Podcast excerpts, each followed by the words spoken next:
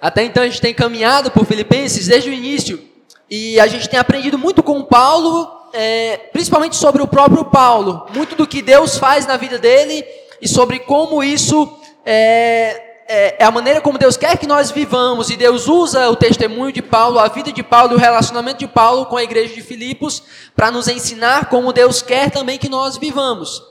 E eu tenho falado muito sobre isso. As primeiras duas mensagens foram basicamente sobre esse relacionamento de Paulo com a igreja de Filipos e a maneira como isso é um padrão, esse estilo de vida que eles levavam, a amizade, o companheirismo, a parceria no evangelho, como isso era um modelo para nós também.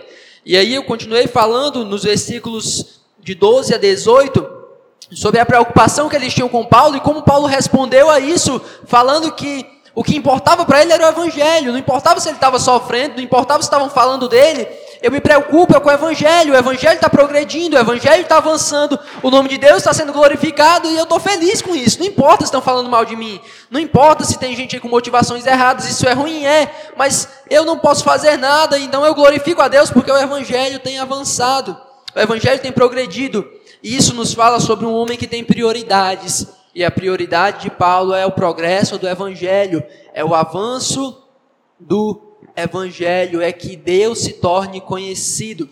E aí, o texto que a gente vai meditar hoje ainda fica um pouco nessa pegada de mostrar pra, é, de mostrar o que importa para Paulo, o que é valioso para Paulo, o que é aquilo que dá sentido à vida de Paulo, o que é aquilo que realmente mais enche de, de alegria o coração de Paulo, o que que é, é o centro da vida desse homem, o que ele mais valoriza, o que mais importa para ele. O que mais importa para ele. O nosso tema é esse: da vida e da morte, o melhor. É uma referência, se você conseguiu pegar, é uma referência de leve à música do Sola, é, da vida é o melhor, que fala que de tudo nessa vida, tudo que a gente vive, Cristo dessa vida, ele é o melhor. E no texto de hoje a gente aprende com Paulo que da vida e da morte, ou seja que nós estejamos vivendo, ou quando a gente morrer, independente de como nós estejamos, o melhor, o mais glorioso, o mais belo, o mais precioso é Cristo. Ou seja, na vida, na morte, Cristo é o melhor. E a gente vai caminhar por esse texto dos versículos 19 a 26.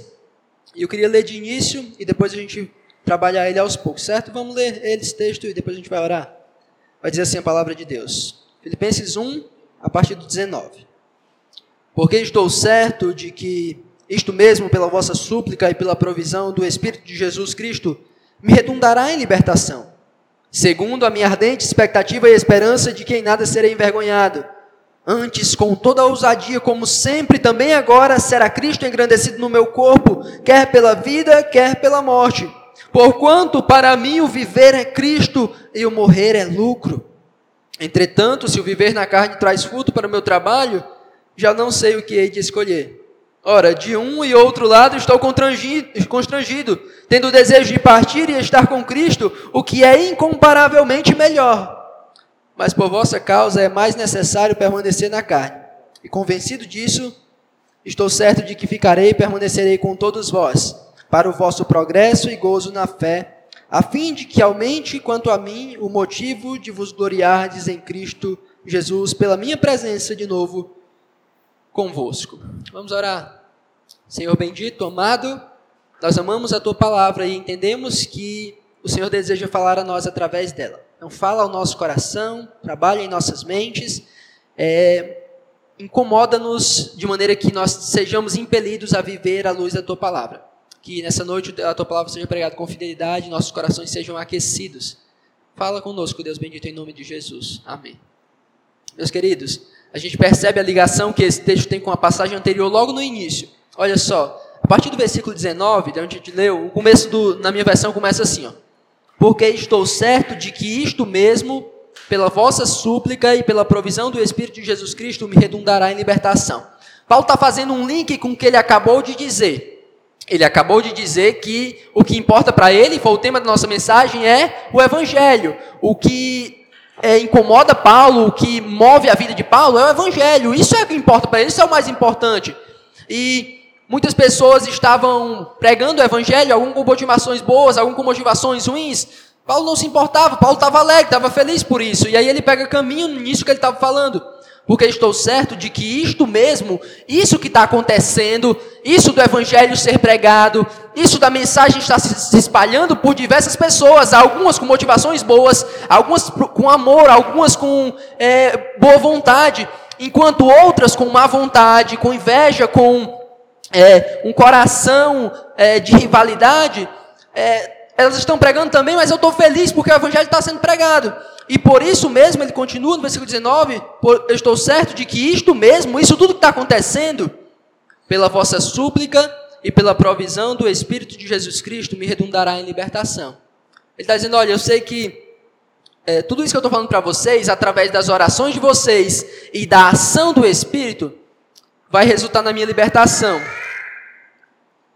Eu tive algumas dificuldades ao meditar nesse texto, principalmente para é,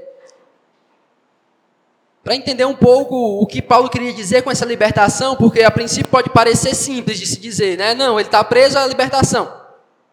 E eu creio que é isso, mas muitos teólogos eh, colocam aí quatro possibilidades. Eu não vou gastar tempo tentando explicar isso, mas é, confunde um pouco tentar entender é, o que ele queria dizer com essa libertação, mas eu entendo que ele estava querendo dizer assim: olha, é, o que tem acontecido, a maneira como o evangelho tem sido pregado, proclamado por diversas pessoas, vai resultar através das orações de vocês, através da ação do Espírito, nisso tudo vai resultar na minha libertação. Mas em que sentido a libertação de Paulo? Acompanhe comigo o versículo 20 para me falar em que nível ele estava falando disso segundo a minha ardente expectativa e esperança de que em nada serei envergonhado. Antes, com toda a ousadia, como sempre, agora preste atenção no finalzinho. Também agora será Cristo engrandecido no meu corpo, quer pela vida, quer pela morte. Paulo, ele acredita, ele está seguro, ele tem uma expectativa de que ele vai sair da prisão, mas ele não tem certeza de como ele vai sair da prisão. Há duas maneiras de Paulo sair da prisão agora. Uma é a maneira mais fácil, mais simples, ele vai ser liberto. Ele tem uma audiência, ele vai proclamar, ele vai falar a verdade, ele vai falar porque ele está lá, ele vai dar o testemunho dele, ele vai explicar porque ele foi preso, e pode ser que eles entendam que Paulo é inocente. E Paulo vai ser solto. A outra maneira é ele fazer tudo isso, mas eles o considerarem culpado e o matarem. E ele vai ser liberto da prisão, mas ele vai ser liberto da prisão para a morte. Em ambos os casos, Paulo vai ser liberto, vai resultar em libertação. Os irmãos oraram, Deus agiu e Paulo vai ser é, liberto da prisão. Mas em um caso ele pode ser liberto para voltar a pregar o evangelho e continuar como mensageiro do evangelho. Em outro caso, ele pode ser morto e ir para a presença de Deus. Mas o que é, importa para Paulo é o que ele diz no versículo, ainda no versículo 20 segundo a minha ardente expectativa e esperança de que em nada serei envergonhado. Antes, com toda a ousadia, como sempre, também agora será Cristo engrandecido no meu corpo. O que importa para Paulo é, olha, eu vou ser liberto, eu não sei se ainda é para continuar pregando ou para morrer. O que importa para mim é que eu não vou ser envergonhado, independente do que acontecer. Se é, eles me soltarem, vai ficar provado que muito do que foi dito contra mim era mentira, que as acusações eram falsas, não faziam sentido. Então Cristo vai ser engrandecido através do meu testemunho de agora em diante. Se eu morrer, eu vou para a presença de Deus, viver com Ele, e eu não vou ser envergonhado e vou receber muitas glórias na presença do Senhor. Então, eu estou tranquilo quanto a isso. Eu sei que, o que tudo que tem acontecido vai resultar na minha libertação. E Cristo vai ser engrandecido, eu não vou ser envergonhado. Quer eu volte a pregar? Quer eu vá para a presença do Senhor. Ele não vai ser envergonhado e Cristo vai ser engrandecido. E ele diz: Olha, não importa se é voltando a pregar, se é morrendo, o que eu me importo, o que mexe comigo é saber que eu não vou ser envergonhado, mas que Cristo vai ser engrandecido, Cristo vai ser glorificado, quer eu morra, quer eu seja solto. Quer eu morra, quer eu seja solto, Cristo vai ser engrandecido. E aqui eu quero já fazer a nossa primeira aplicação dessa, desse sermão, certo? A gente vai fazer assim, diferente do que a gente já fez semana passada. Eu vou fazendo as aplicações à medida que a gente expõe o texto, tá bom? Primeira aplicação. Paulo tinha uma obsessão pela ideia de fazer Cristo ser engrandecido, ou Cristo ser conhecido ou glorificado. Era o que ele mais buscava. Nós também devemos viver assim. Era o alvo central da vida de Paulo. Era o que ele mais buscava, o que ele mais desejava, o que mais o importava, o que mais mexia com o coração de Paulo era sempre isso, sempre isso. Eu quero fazer Cristo conhecido. Eu quero que as pessoas conheçam a Jesus. Eu quero que Cristo seja glorificado através da minha mensagem, através da minha pregação, através das pisas que eu levo, através de tudo que eu sofro. O que importa é se através disso Cristo está sendo glorificado. Cristo está sendo engrandecido. Olha o que ele está dizendo. Meus irmãos, eu sei que vocês têm orado por mim. E Deus vai agir e vai resultar em libertação. Eu não sei ainda se é para a libertação para a presença de Deus ou se é a libertação para me voltar a pregar o Evangelho. Mas eu sei que, independente do que aconteça, dessas duas possibilidades, Deus vai ser engrandecido e eu estou feliz com isso. É o que importa para mim. A gente tem que viver nessa mesma perspectiva, meus irmãos. A gente já aprendeu na mensagem passada que Paulo priorizava o progresso do Evangelho mais do que o seu bem-estar. E ele está é, voltando a, a falar sobre isso. Que para ele não importava se ele voltasse a pregar ou se ele morresse. Ele sabia que dentro disso Cristo seria glorificado, Cristo seria engrandecido, o Evangelho seria proclamado. Ele estava satisfeito com isso. Deve ser uma obsessão nossa, uma coisa que mexe, incomoda o nosso coração, fazer Jesus ser conhecido. Fazer com que as pessoas conheçam e louvem o nome de Jesus. Fazer que com a nossa vida, quer seja nós sofrendo, quer seja a gente vivendo uma vida boa, independente do jeito que, que Deus trabalha em nós, independente da, da nossa situação, a nossa obsessão, a nossa busca, o nosso desejo, o nosso anseio, deve ser de que Cristo seja engrandecido. Deve ser de que Cristo seja glorificado. Deve ser de que as pessoas sejam impactadas pela mensagem do Evangelho. Não o nosso bem-estar, não o nosso próprio nome a ideia de Paulo é o que a gente sempre comenta aqui, que é o ministério do holofote. Paulo, ele é um holofote. O ministério do holofote é você ser um holofote que aponta para aquilo que precisa ser iluminado. E Paulo vive assim. Ele nunca traz o holofote para ele, mas ele é o holofote que aponta para o que precisa ser visto. Sempre, sempre isso. É a obsessão de Paulo. Eu quero que Cristo seja pregado. Eu quero que Cristo seja glorificado. Eu quero que as pessoas conheçam Jesus. Eu quero que Ele seja engrandecido por onde eu for. Eu não quero saber se eu vou morrer. Eu não quero saber se eu vou ser solto. Independente do, de como Deus haja nisso, eu quero que Ele seja conhecido. Que a nossa busca, que a nossa obsessão, que o nosso desejo seja fazer com que Deus seja conhecido. Com que as pessoas louvem o nome de Deus. Com que as pessoas conheçam a Ele. Que aprendam sobre Ele. É a busca central de Paulo. E deve ser também a nossa. Mas, vamos lá. Ele é, disse que, independente dessas duas coisas, quer seja para a morte, quer seja sendo solto e voltando a pregar, Cristo seria engrandecido. Então, ele sabia que ele ia ser liberto. Mas isso não significa que ele não tinha uma preferência quanto a essas duas é, possibilidades. Havia a possibilidade dele ser solto e voltar a pregar, anunciar o evangelho se ele fosse é, inocentado e havia a possibilidade dele ser culpado e ser morto. Havia essas duas possibilidades e ele sabia que Deus seria engrandecido, certo? Isso ficou claro para os irmãos. Mas Paulo tinha uma preferência quanto a isso. Tinha uma opção que ele estava querendo mais, que para ele parecia ser mais vantajosa. Observe comigo, vamos ler os versículos 21 e 23. Ele diz assim, ó. Porquanto para mim o viver é Cristo e o morrer é lucro. Versículo 23. Ora, de um e outro lado estou constrangido, tendo o desejo de partir e estar com Cristo, o que é incomparavelmente melhor. Ele está dizendo que, olha, eu não sei como vai ser. Pode ser que eu seja morto, pode ser que eu seja liberto. Mas eu tenho que confessar para vocês. É, dentro dessas possibilidades, eu ser morto, ser liberto para a presença de Deus, é incomparavelmente melhor. Entre estar nessa terra, se for para pedir aqui a minha opinião, eu prefiro estar com Cristo, é incomparavelmente melhor, ir direto para a presença dele, isso é muito bom.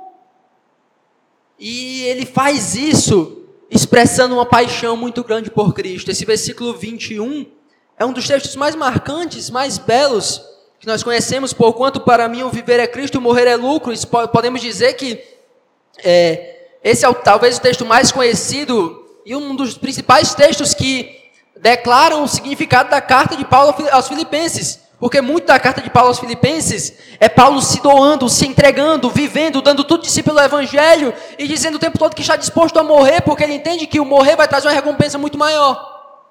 Então, para ele, e a carta de Filipenses fala sobre isso, sobre esse viver somente para Cristo e se for para morrer, o lucro é ainda maior porque nós iremos para a presença dele. Ele está dizendo isso, que é, há uma certa indecisão, há uma certa incompreensão ainda, mas que se fosse por ele, ele preferia ir para a presença de Cristo. Eu morrer é lucro para mim.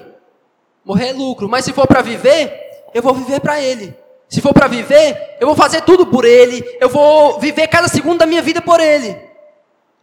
Mas se eu tiver a opção de, de ir logo, eu vou me encontrar com ele. Ele admite que está num dilema de não saber muito bem. A ideia aqui no versículo 23, ora de um e outro lado, é, esse essa palavra era usada para um viajante no meio do caminho que é, ele estava num, num espaçozinho, num cantinho bem apertado, os dois muros apertando ele, não tinha muito, ele não tinha um lado para escolher ainda, ele tinha só que seguir, só que caminhar, porque os dois muros estavam muito colados nele e ele não tinha para onde ir, só tinha como caminhar porque os muros o apertavam. E ele diz que tá, de um e outro lado ele está constrangido, ele não sabe ainda o que vai acontecer, mas ele diz: olha, se for para viver, é Cristo. Cada dia, cada momento, cada ação, tudo que eu vou fazer é para Cristo, porque dele, por meio dele, para ele. Sempre Jesus. A minha vida vai ser vivida para Ele. Os meus passos vão ser dados para Ele, para promover a glória dele, para exaltar Ele, para engrandecer a Ele. É isso que Paulo está dizendo e é isso que a gente tem que absorver também. Viver nessa terra só tem sentido viver para Ele para fazer a vontade dele, para glorificar ele, para obedecer a ele, para proclamar ele, para viver com o povo dele. Essa é a primeira lição dentro desse, dessa, desse desejo de Paulo. Ele diz: se for para ficar aqui, que seja Cristo, o tempo todo, só Ele, viver para Ele. Mas se for para morrer, é incomparavelmente melhor. E essa verdade que Paulo fala também nos ensina algo muito precioso.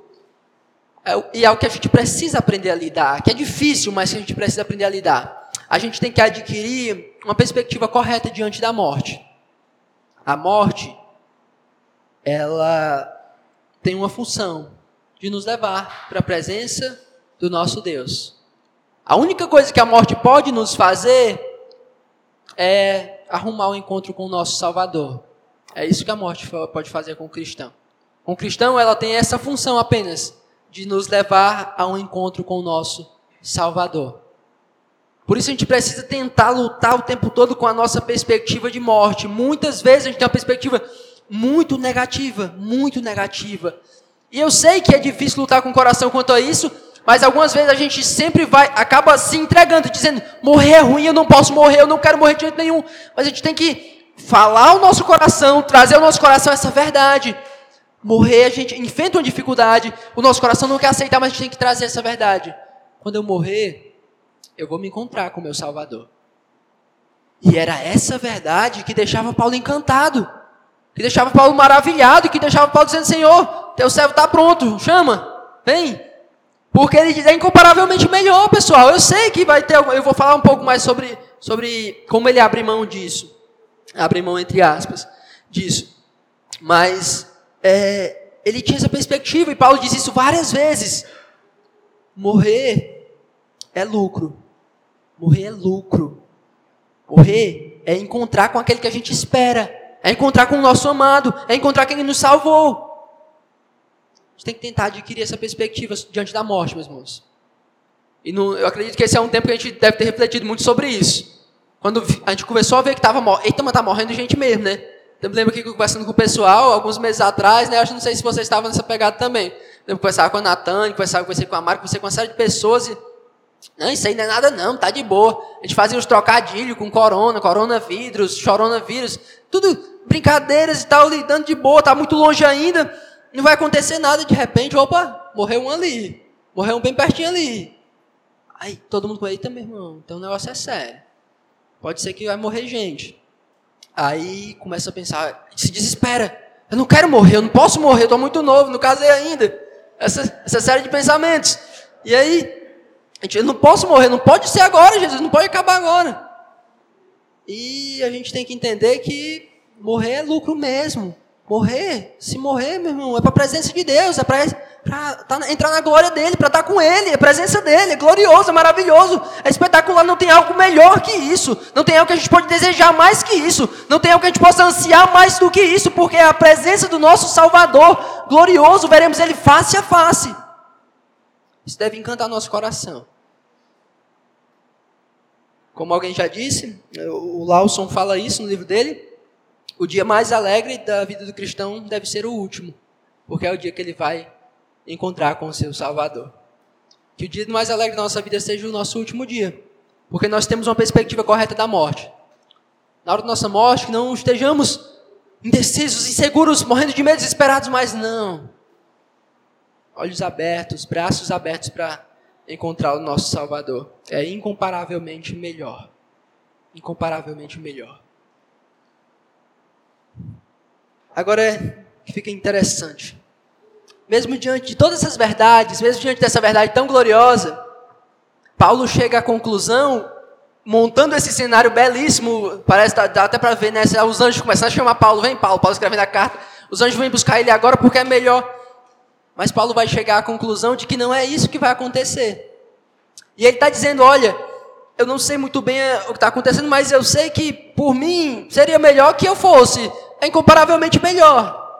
Mas ele vai chegar à conclusão de, de, que não é isso que Deus quer fazer na vida dele agora. Observe comigo versículos 22, depois do 24 ao 26.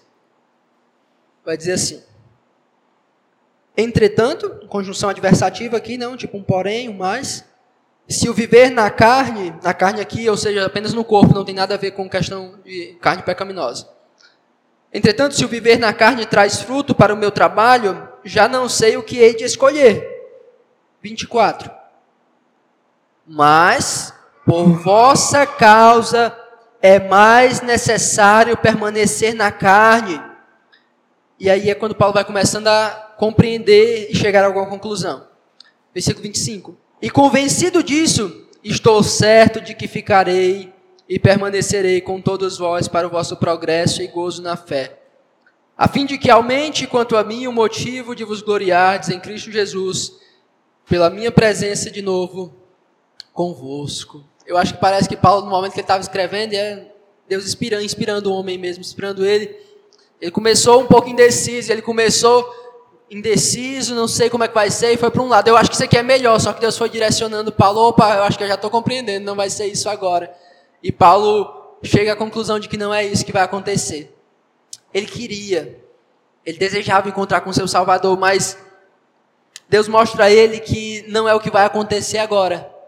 Porque há algo que ele ainda precisa fazer e algo que Deus ainda quer usar ele. Durante essa escrita ele vai percebendo de que Deus ainda quer usar na vida dos filipenses, na vida de muitas outras comunidades. Eu creio que mais ou menos, acho que uns seis anos ainda, depois que Paulo foi liberto aqui, ainda viveu mais seis anos pregando, ensinando, preparando outros líderes. E ele diz que no versículo 25: E convencido disso, estou certo de que ficarei e permanecerei com todos vós para o vosso progresso e gozo na fé. Ele diz: Eu queria ir, meus irmãos, eu queria estar na presença de Deus, mas me parece que não é isso que vai acontecer. E agora eu estou ficando convicto de que é melhor eu ficar, porque Deus quer que eu acompanhe, que eu veja e que eu ajude o progresso e a alegria de vocês na fé. Deus ainda quer me usar nessa comunidade, Deus ainda quer me usar na vida de vocês, Deus ainda quer me ver, é, me, ver é, me fazer gerar muitos frutos no meio dessa comunidade. E é interessante o versículo 26, quando termina, a fim de que aumente quanto a mim o motivo de vos gloriardes em Cristo Jesus pela minha presença de novo convosco. É como Paulo está dizendo: olha, parece que Deus quer que eu veja vocês crescerem, vocês amadurecerem, vidas serem salvas, e também que Deus veja a alegria de vocês me recebendo de volta, porque Ele sabe o quanto vocês me amam. E Ele sabe que quando vocês chegarem e me encontrarem novamente, vocês vão se alegrar demais. Como o texto diz, vocês vão se gloriar, ou seja, eles vão ficar maravilhados. Eles vão se alegrar em Jesus, eles vão demonstrar satisfação, alegria, uma gratidão, um contentamento imenso por ter Paulo de volta com eles. Olha só o que está acontecendo aqui. Paulo está dizendo que é, ele vai ser liberto. E se a gente fosse dividir em três pontos, seriam mais ou menos assim. O primeiro ponto é a segurança e a expectativa de Paulo. Ele tem a segurança de que ele vai ser liberto. Ele tem a expectativa de que Deus vai ser glorificado através da vida dele, não sabe como. E o segundo ponto é o desejo de Paulo. E o desejo dele é de que o Senhor o leve. Seria melhor, incomparavelmente melhor. Mas o terceiro ponto é uma espécie de renúncia de Paulo. Eu digo renúncia porque no fim das contas não estava especificamente na decisão dele, não era ele que decidia, era Deus que decidia. Mas ele compreende o que Deus quer que ele faça. E ele estava expressando seu desejo de que era incomparavelmente melhor estar com o Senhor. Mas no meio do caminho ele percebe de que Deus ainda tem planos para ele. E ele diz, ele diz para os filipenses, é, era melhor, mas eu entendo e agora eu estou certo de que é melhor que eu permaneça ainda. É melhor de que eu seja liberto, eu vou ser liberto, e eu vou encontrar vocês, eu vou participar do crescimento, do progresso e da alegria de vocês. E quando vocês me verem, vocês vão se alegrar muito em Cristo Jesus por, por estarem me vendo de volta com vocês. E a última aplicação, antes de concluir, dentro dessa atitude de Paulo ao perceber que Deus queria que ele ficasse e dizer: Olha, eu sei que era melhor para mim, mas Deus quer que eu ainda fique com vocês um tempo, então eu vou ficar e vou me alegrar com isso. Se Cristo é tudo, muitas vezes nós iremos abrir mão dos nossos interesses, das nossas preferências, para ver a alegria e o crescimento de outros na caminhada cristã. Muitas vezes nós vamos ter que abrir mão do que nós achamos melhor. Muitas vezes nós vamos ter que abrir mão do que é mais benéfico para nós, do que nos daria maior alegria, para que nós possamos contemplar a alegria de outros. E é isso que Paulo estava fazendo. Porque se ele morresse, se ele fosse levado, Certamente ele iria se alegrar com o seu Salvador, mas muitas pessoas iriam sofrer, muitas comunidades não iriam ser plantadas por ele. Por isso que Deus queria que ele vivesse ainda alguns anos. E ao viver alguns anos, ele ia ver o crescimento, o progresso, e ele ia ver a alegria dos filipenses. Então Paulo diz: Olha, eu não vou mais alimentar isso, eu sei que o Senhor não quer me levar agora. E eu vou ficar satisfeito em ver o progresso e a alegria de vocês. Paulo está dizendo: Olha, eu vou abrir mão dessa minha preferência, eu vou abrir mão de ficar alimentando isso, porque eu quero ver o progresso de vocês, eu quero ver a alegria de vocês, eu quero ver o crescimento de vocês, eu quero ver vocês se gloriando em Jesus por me ter de volta. Vida cristã é isso. É tirar menos, tirar mais os olhos de você mesmo e colocar os olhos nos outros, nas pessoas à sua volta. É muitas vezes descartar as suas preferências pessoais porque se você descartá-las, você vai ver pessoas crescendo, você vai ver pessoas se alegrando, você vai ver Deus fazendo coisas extraordinárias na vida de pessoas. Muitas vezes abrir mão do que você acha melhor vai trazer um maior resultado que vai fazer com que Deus seja engrandecido através da vida de outras pessoas. Paulo faz isso, Paulo abre mão, Paulo deixa para lá.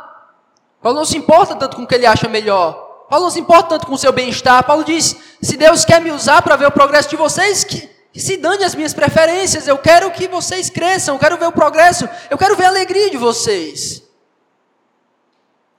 Se Cristo é tudo, como Paulo, como era para Paulo, muitas vezes nós iremos abrir mão das nossas preferências, do que achamos melhor, o que é mais benéfico para nós, para que possamos ser bênção na vida de outros. Muitas vezes isso é comum na caminhada. Surgirem oportunidades é, de, de que vão nos tirar do lugar em que estávamos abençoando pessoas. Estou com muita febre. Vou explicar isso. Rapidamente. Sei que já é um pouquinho tarde. 8h50. Só para citar um exemplo aqui. Pra, é, a gente vive em ambiente de igreja ambiente de igreja. Vivemos em comunidade, muitas vezes temos bons relacionamentos, nós estamos bem na igreja, estamos engajados na igreja, estamos felizes na igreja, estamos servindo na igreja, estamos discipulando, estamos sendo discipulados, estamos cantando, estamos pregando, estamos fazendo uma série de coisas no âmbito da igreja local. E nós somos bênção na vida de irmãos.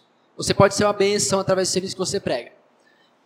E muitas vezes você aparecem oportunidades, aparecem situações na sua vida, aparecem possibilidades, probabilidades que vão te privar disso.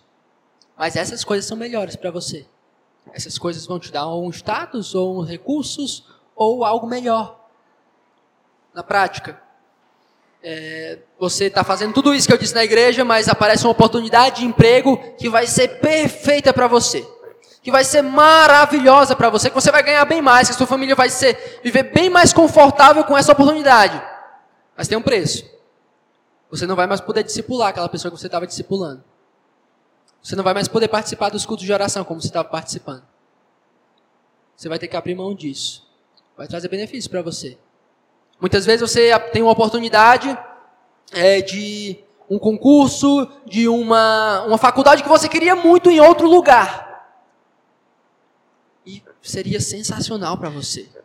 Seria maravilhoso para estar no seu currículo perfeito. Mas ela vai te tirar da comunhão da igreja local.